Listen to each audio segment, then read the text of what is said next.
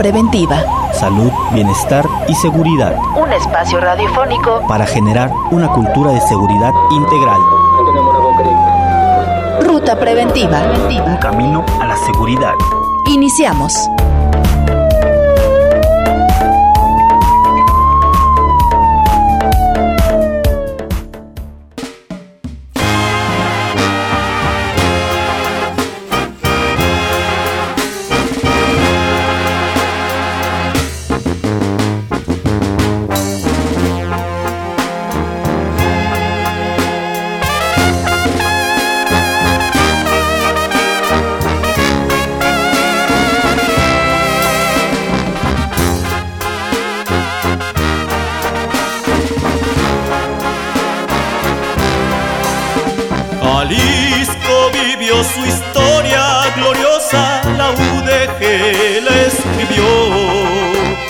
Jalisco vivió su historia gloriosa, la UDG la escribió, formando profesionistas gloriosa, un futuro nos dio, formando profesionistas gloriosa, un futuro nos dio. Piensa y trabaja es mi lema gloriosa, lo traigo en mi mente siempre presente. Piensa y trabaja es mi lema gloriosa, lo traigo en mi mente, siempre presente. Pues todos los leones negros gloriosa lo llevamos en la frente. Pues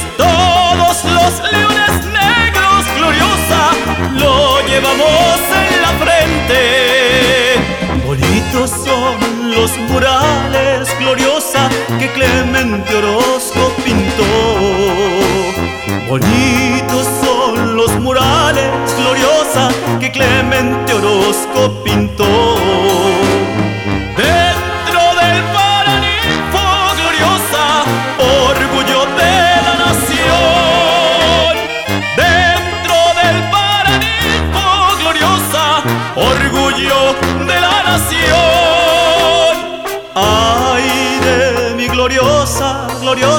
Gloriosa, tú, de azul celeste. Ay de mi gloriosa, gloriosa, gloriosa tú, de azul celeste.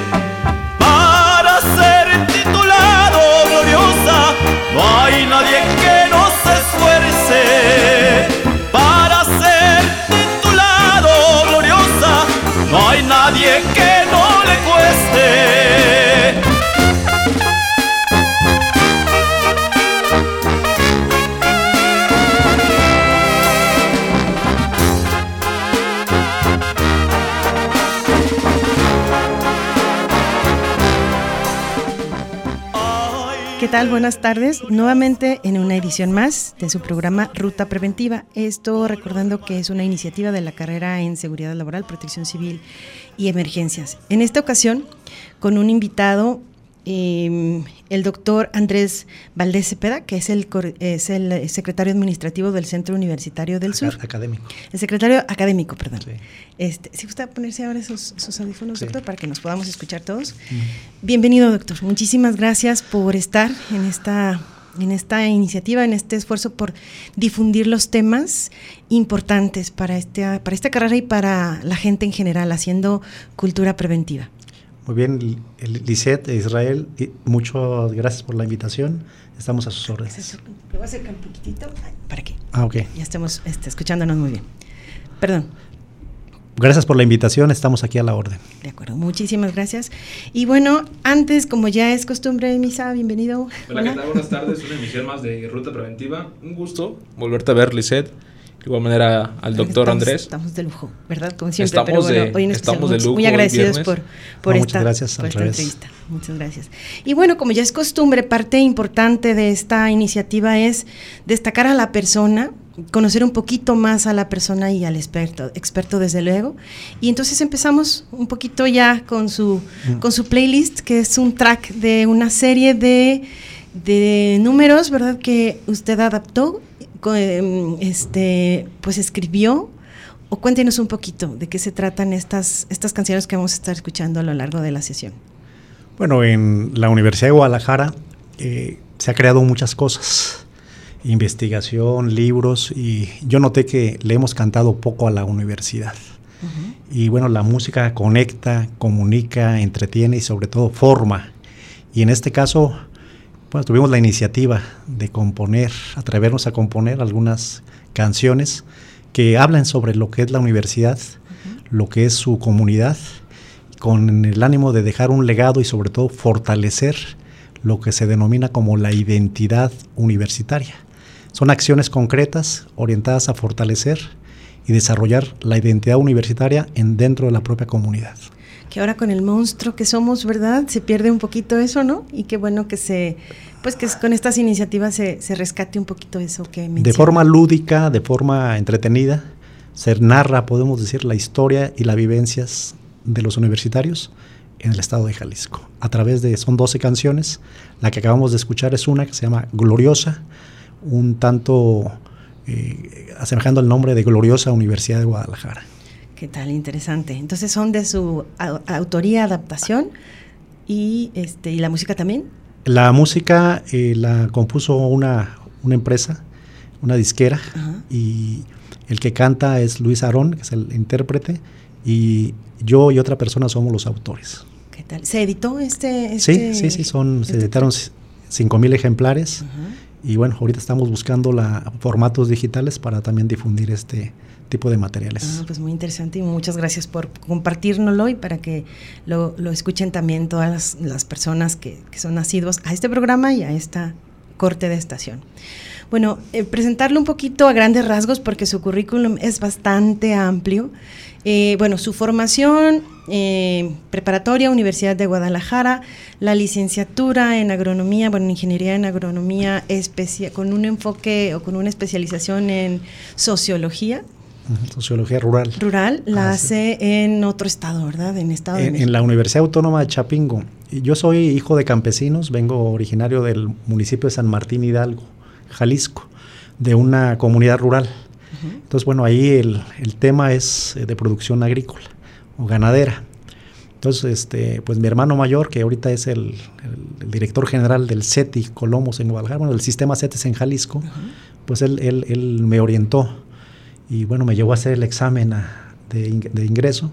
En aquel tiempo se hacíamos más o menos 100, entre 100 y 105 mil aspirantes a, wow. a Chapingo, la Universidad Autónoma de Chapingo, y salíamos mil en mi, mi pueblo, ¿Listos? mil en, admitidos. Uh -huh. En mi pueblo en aquel tiempo este, pues era como lo, lo mejor, ¿no? En el sentido del campo. Sí, sí. Eh, Chapingo es la Escuela Nacional de Agricultura, tiene una gran historia. Y sigue siendo, ¿verdad? Sigue siendo y es reconocida en el campo de la formación de profesionales del campo, sí. de la agronomía en sus diferentes áreas. Y bueno, me, mi hermano me, me, orientó, hice el examen y afortunadamente pues salí admitido. Y bueno, a partir de ahí pues ya hicimos una historia. Tuve la oportunidad también de ser dirigente estudiantil durante dos años en toda la universidad. Uh -huh. eh, por primera vez alguien de Jalisco fue electo presidente de la, de la sociedad de alumnos en la universidad y bueno, en lo particular, pues eso me llenaba de satisfacción. Sí, no, no, no, no va a ser nada fácil, ¿verdad? Entrar en esos... Este... Y bueno, quien conoce Chapingo saben que no es fácil mm. también. Entonces, recordemos que esta profesión que usted este, actualmente labora tiene rasgos familiares, por la cuestión nos comentaba de su comunidad, es como intuición de, de querer eh, trabajar con la tierra, que en su momento en su niñez también trabajó con, con su padre, yo, yo pienso, ¿no? Bueno, fue mi abuelo este, el que nos... Nosotros vivimos con... Mi papá murió cuando era yo muy, muy niño. Mi hermano era... La, cumplió, podemos decir, la, la, figura del padre, o mi abuelo, ¿no? Y este... Eh, pues trabajamos desde niños en las labores del campo, en el maíz, en, allá se siembra caña, algunas hortalizas, eh, principalmente maíz, garbanzo eh, y algunos frutales, ahorita hay mucho limón. Pero bueno, básicamente se forja uno en la cultura del esfuerzo sí, sí. y a través pues del sudor de los campesinos, que en este caso eh, soy ori originario pues de un pueblo eh, que se dedica principalmente a la agricultura. Ok, además para, ahorita retomamos eso que me interesa mucho preguntarle algo, pero para retomar su currículum y, y nada más pues enterar a todos los que nos escuchan, bueno, hizo una maestría en administración. Eh, en Estados Unidos. Sí, bueno, después de Chapingo, y tuve la experiencia de la dirección en la cuestión de estudiantil, me interesé también por los asuntos de, de la administración. Y bueno, tuve la oportunidad de, de, ser admitido en un programa de maestría en, en, en Estados Unidos. Uh -huh. Y bueno, me quedé también al doctorado. Hice maestría y en doctorado. Estudios latinoamericanos. Eh, el doctorado es en estudios latinoamericanos con especialidad en ciencia política, le llaman el Major en Political Science, uh -huh. pero es este, muy relacionado, es administración pública y ciencia política. Aquí, aquí, en México hay muchos estudios o carreras que tienen que ver con ese campo del conocimiento. Que también fue coordinador, ¿verdad?, de la licenciatura en lo que era antes ciencia política, que ahora es estudios políticos. Cuando ya inicio trabajando en la universidad, mi primer trabajo fue como oficial mayor en el Departamento de Relaciones Públicas y Comunicación. Uh -huh cuando lo dirigía en aquel tiempo el maestro Tonatio Bravo Padilla. Después nos fuimos a enseñanza media superior, a enseñanza media superior, también fue el director, el, el, el maestro Tonatio Bravo Padilla, yo fui el oficial mayor, y bueno, y en su momento este, ya eh, iniciamos, iniciamos con la idea de, de la capacitación del posgrado, y sobre todo tratar de profesionalizarse, y siempre he tenido también la inquietud social, la inquietud un poco político-social y por eso es la formación en esa área, administración pública y ciencia política. Que le da herramientas y elementos pues para estar ahorita, bueno, para estar donde ha estado y desde luego ahora en las posiciones en las que lo estamos estrenando, ¿verdad? En este centro universitario. Sí, aquí sí, en el caso del CUSUR, este, tenemos desde mayo apoyando a nuestro actual rector, el doctor Jorge Galindo, una gran persona. Y, pero bueno, yo en la universidad tengo 31 años. Sí, sí toda una. La, ¿no? Laborando en diferentes centros. Por eso digo, acá lo estamos estrenando. Desde Ocotlán, eh, Guadalajara. también. Eh, entre otros centros y, y, instancias. Y adelante. Vamos a nuestro primer corte, doctor, y regresamos retomando esta parte personal para conocer un poquito más de, del, del doctor de Andrés. Que muchas gracias. Regresamos. Ruta preventiva. Salud, bienestar y seguridad. Continuamos. Continuamos.